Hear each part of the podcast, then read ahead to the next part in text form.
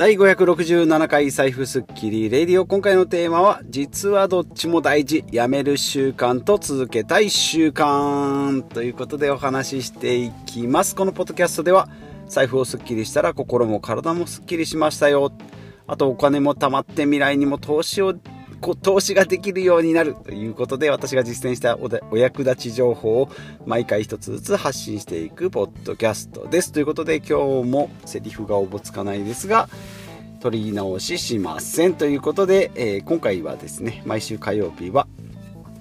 はい、断捨離、ミニマリストの会ということで、まあ、いつもというかですね、まあ、先週は排水口の、お風呂の排水口の蓋を取りましたよとかですね、なんかゴミ箱を置かなくなりましたよとか、せせこましい話ばっかりなんですけど、今回はですね、どちらかというと、ものよりも、まあ、習慣とかですね、まあ、こう、マインドのお話になるかなと思います。まあ、やめる習慣。やめたいなっていう、まあ、だらだら続ける惰性の習慣とかですね、なんか自分の、ためになるような続けたい習慣、筋トレとかですね、えなんか勉強とかそういった続けたい習慣、まあ、この違いについてお話ししていきます。ということで、まず雑談なんですけども、まあ、先週ですね、日曜日に FP、ファイナンシャルプライプランニングの FP3 級の、え、まあ、試験受けてきまして、まあ、結果合格したんでよかったんですけども、まあ、その中でですね、勉強していく中で1個、あの、まあ、面白いというか、ちょっと心に刺さる問題があったので、それちょっとょっと紹介したいなと思いましてですね、え、ー、と、で、まあ、FP の勉強っていうとですね、一問一答の丸丸×だとか3択問題っていうのがあったりするんですけども、まあ、それが筆記の方のテストでもう一個の実技って言ってですね、なんか文章問題があるんですね。ストーリー仕立てになってて、まあ、その、えー、と流れの中で、まあ、例えば鶴見一郎さんの一家がありますって言って鶴見一郎さん45歳です。妻なんとかさんは35歳です。子供娘が16歳で、えー、息子が10歳です。とかって言って、まあ、資産形成でこういう感じでやってます。とかって言ってあるんですけどその中の保険ですね。医療保険の問題で鶴見一郎さんがですね、まあ、がんと申告されて、まあ、手術をしましたということですね、まあ、手術して21日間入院してって言ってですね、まあ、そこの保険金を最終的には保険金をえ、いくら、えー、支払われるかを計算してくださいということで、まあ、保険証券のですね内容書きがつらつらつらと書いてあってですね、えー、保険、えーがんと宣告されたら100万円とかですね、入院1日につき1万円とかって言って、それを足してってですね、最終的には保険金がこれだけおりますよとかっていうふうに、えー、問題が出てくるんですけども、その中で鶴見一郎さんがですね、がんと申告されて、まあ、手術を1回受けまして、21日間入院してですね、えー、で、その後、えー、20日後にですね、え今度は交通事故で亡くなってしまいましたって言ってですね、がんと宣告されて手術までして退院したのにその後交通事故で亡くなるっていうですねそのショックでですねちょっと金額どころじゃねえよって思いながらですね、えー、自分の中で突っ込みながら、まあ、問題を解いていったということで最終的にはですね確か171万円しか保険金が下りなかったんですね。鶴見一郎さん全然保険ちゃんと入ってないじゃんっていうですね、えー、まあ、もちろん生命保険とかはまた別の、えー、掛けが掛け金えー、保険があったのかもしれないんですけどその問題を解きながらですね最終的にはこんな不幸なことが起きても171万円しか下りない医療保険って意味あるのかなと思いながらですね、えー、やっていったということで、まあ、これがですね試験が終わってもちょっと心に残る問題だったなと、え思って今は思い返したので、まあ、雑談でお話ししましたと、えいうことですね、まあ、もちろんフィクションなんでですね。まあ、わざわざ作った問題なのでそういう不幸が重なったのかもしれないんです。けども現実問題起きる可能性もまあないとも言い切れないので、まあ、ちょっとこんな、え悲しい出来事がないようにですね、え日々、え車の運転には気をつけたいなとえいうことです。ということで雑談が以上となります。で今回ですねえー、断捨離ミニマリストの会ということで、まあ、断捨離始めてですね、まあ、どうですかね、まあ、ぬるっと始めたので5年とかそうですね、えー、ぐらいですかね。前からま徐々にクローゼットをすっきりさせていきましょうとかってやっていくと意外ともう物衣替えもほとんどしませんですし毎日が割とこううん溜め込むような生活でもないんですけども徐々にですね少しずつまあちょっと物がたまるなみたいな感じになるので、まあ、そこをですねささっと、えー、捨てるような感じなのでまあ言い換えるなら脱毛してですねなんかこうヒゲとかの脱毛したけどたまにこう産毛が生えてくるからそれをちょちょっとピンセットで抜くよみたいなですね、まあ、そんな感じに生活になっておりますけど、まあ、ミニマリストの例えをだ脱毛で例えるという感じになりましたが、えー、っと今回のテーマ本題いきましょう。はい、えっ、ー、と、習慣をですね、えー、違う違う違う違う、えっ、ー、と、やめる習慣と続けたい習慣か。はい、なので、まあ、習慣、惰性の習慣がですね、いろいろあるかと思います。まあ、例えば私の場合だとスマホゲームに一時期ハマっておりまして、月にですね、何時間だっけな？40時間ぐらいつぎ込んでたと思うんですね、時間を。で、課金はしないんですけど、課金しないとしないでですね、気づいたんですけど、課金するとですね、えっと、なんかこう条件が良くなったり武器とかが強くなったりするんで楽にクリアできるんですけど課金しないとですねお金は使わないんで使わないんですけどえー、その分ですね倍以上時間を浪費するというのに気づきまして、まあ、ももちろん気づいてる方もいらっしゃいっぱいいらっしゃると思うんですけどね。なので課金しないから、え、正義とかですね課金したから悪とかっていうことでもなくて、まあ、結果ですねそこにこう毎回ログインすることによってもういろんなものが抜かれていく取られていくと。もちろんやってて楽しかったっていうのもあるんですけどまあその浪費としてやればいいんですけど、まあ、そういう感じですねスマホゲームっていうのはできてるんだなと。いうことですね。なので、ま、スマホゲームであればこのトリガーですね。朝ログインするのであればもうちょっとこうアイコンですね。スマホの中のその、えー、アプリの場所をこう奥奥の方にやるとかですね。もう一回ちょっと捨ててみるとかですね。えいうことをやっていくのがいいかなと思います。まあ、Twitter もそうですね、Instagram も SNS もそうですね、一回見出すとですね、まあ、自分のこう興味関心があるワード、テーマ、話題がいろいろこう飛び交っていきますので、やっぱり一個一個こうやっぱチェックしていったり、目が引くようなものが多いので、まあ、そこでですね、えー、その最終的には YouTube に行くと。いうことで動画を見始めるともう湯水のごとく、えー、時間がなくなっていくとていう感じ、まあ、テレビもですね結局ダラダラ、つけて、え見ちゃうっていうのもありますけども、まあ、もちろんですね楽しむ分にはいいんですけどもこの辺のトリガーですねきっかけ作りをやめるっていうところが、えー、一番ポイントかなというふうに思います、まあ、あとはですね消費と投資と浪費っていうことで、ま、お金の使い方にも、えー、通じるんですけどやっぱり時間の使い方もですね消費として使うもの例えば食事とかですね、えー、お風呂だとか睡眠とかっていうまあ睡眠の場合ちょっと投資の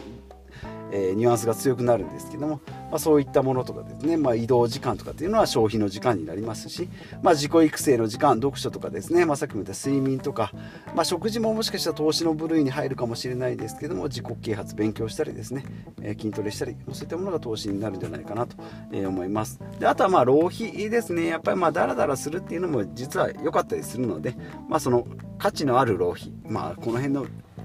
えー見極めって非常に難しいんですけどね、まあ、ちょっと疲れたらダラダラするっていうのもいいいいのかなと思いますね。はい。まあ、結局実はどれも大事ってことでお金もそうですけどね。お金もこう節約してですね消費とか投資とかばっかりにやってですね結局浪費の部分がないと人生の豊かさっていうのが得られないということで言われておりますので、まあ、時間もですね消費と投資に重きを置きながら浪費の部分もしっかり楽しむ。というところが、えいいのかなと思います。まあ、偉そうに言っておりますが、私もダラダラ生活することもありますしね、今日1日とか今週1日、この1ヶ月あんまり何もやってないなとかっていうことも結構ありますので、まあ、そういったのも、まあ、自分を受け入れるということで楽しんでいければいいんじゃないかなというふうに思います。まあ、例えばなんですけど、まあ、断捨離なんでですね、まあ、毎日片付けが、片付けするのがめんどくさいなと思ったらですね、なんかもう毎日やってる片付け自体をちょっと一回やめてみるんですね。毎日やってたけど実は3日に1回とか1週間に1回でもよかったっていうことも結構あります。私も風呂掃除ですね。結構毎週毎週がっつりやってたんですけど毎週毎週がっつりやってもあんまり意味ないんじゃないかなと思ってですね。もう最近はですねもう気になった時とか風呂上がりにザザッと掃除する、まあ、これも結局毎日やってるんですけどまあそれでやればまとめてやることもなくなるっていうことになったりするので、えー、そうやってま1回変えてみるっていうかいうことをやると。いうことで、まあ、今やってる習慣自体もちょっと疑ってかかるっていうのがちょっといいいいかなということで、まあ、習慣に縛られない。習慣にしたいけど習慣に縛られないっていうですねこのなんかこうしどろもどろな感じ。なんかよくわからないですけどなんかこうかっちり決めた方が楽なように思えるんです。かっちり決めると思考停止でできるので楽は楽なんですけど実際それずっとやってても大丈夫っていうことがあります。まあさっき言いました風呂掃除もそうですしね、えー、うんどうだろうな。あとまあ寝て起きてのベッドメイキングですね。布団を畳むっていうのはこれは習慣にしておりますがこれはなんかやってた方がいいだと思います。意味ないどうせまた夜寝るんだからいいじゃんって思うかもしれないんですけどなんか布団のベッドメイキングっていうか布団の畳むやつはですね、えー、なんかやってた方が自分の生活がピシャッとする気がするのでこれは続けたいなと思いますけどなんかこう掃除とかですねなんか家事とかっていうのはなんか服を畳むとかですね本当に意味あるのかなと疑ってかかることが結構あります。まあ、服を畳むっていうのも結局うーんどうだろうな。あんまり畳んで収納っていうのはあんまりない、まあ、ハンガーにかけるっていう収納をメインにしてきたのであんまり畳むものが減ってきたなと思います。まあもちろんタオルなんかはね畳んで使った方がいいのかなと思いますけどなんか T シャツとかですね。なんかあんまりこう立体的な服っていうのを畳むと良くないというか、まあ、シワになったりするしなんかそもそもそれを揃えるっていうのも手間だなというふうに思ってきております。えー、ということでなんか話がいろいろごちゃごちゃごちゃごちゃ、えー、しましたが、えー、まあ、なので最終的には何何が言いたいかというとまあ結局自分で全部決めなさいよってことですね。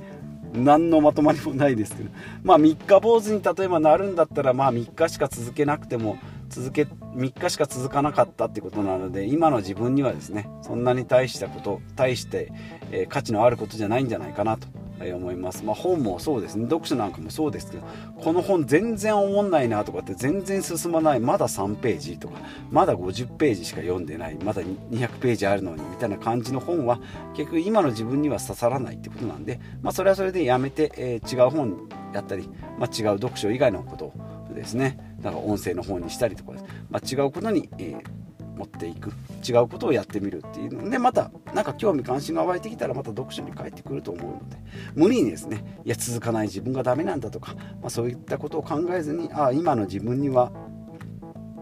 今読む時ではなかったんだろうなというふうに思うのがいいかな。はいそう思います。でまあだらだら続けちゃうっていうのもまあやめようともし思うのであればやめる作戦。やめるさっきも言ったスマホだとこうアプリの場所を変えたり。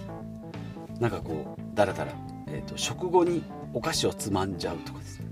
寝る前になんかお酒を飲んじゃうっていう場合はそこになんかこう違うものを持ってきてですね。動線を変えてあげる。のがいいのかなと思いますし。まあそれを続けたいんだったらそういう習慣をずっと続ける。うんそのままじゃないかって思うかもしれないんですけど。そうですね。なので、まあ、習慣作りも結局自分で決めるし習慣作りもやめてみようっていうのも結局自分なので、まあ、最終全部自分で決めたらいいですよということですね、まあ、将来というか、まあ、5年後10年後1年後、えー、3年後ですね、まあ、こういった先に自分がどうなりたいかもうちょっとこう筋肉ムキムキになりたいんよなりたいんだよなればですねまあ、プロテインを飲む習慣筋トレをする習慣運動をする習慣とかですね。そういったところを、えー、組み込んでいく。しもうそういうのも考えたくないよっていう人はですね朝パシッと目が覚めたらその時にやりたいことしたいことやってみたいことっていうのをどんどんどんどんやっていくと。いう感じですね。でまあ身の回りをすっきりすると頭がすっきりして自分のやりたいことが見つかるということでまあ今日ここで、えー、いろいろ喋りましたが私のトーク自体が一番すっきりしてないなというオチが見つかったところで、えー、今回のまとめとさせていただきます、まあ、身の回りをすっきりさせると頭がすっきりして自分のやりたいことが見つかるよ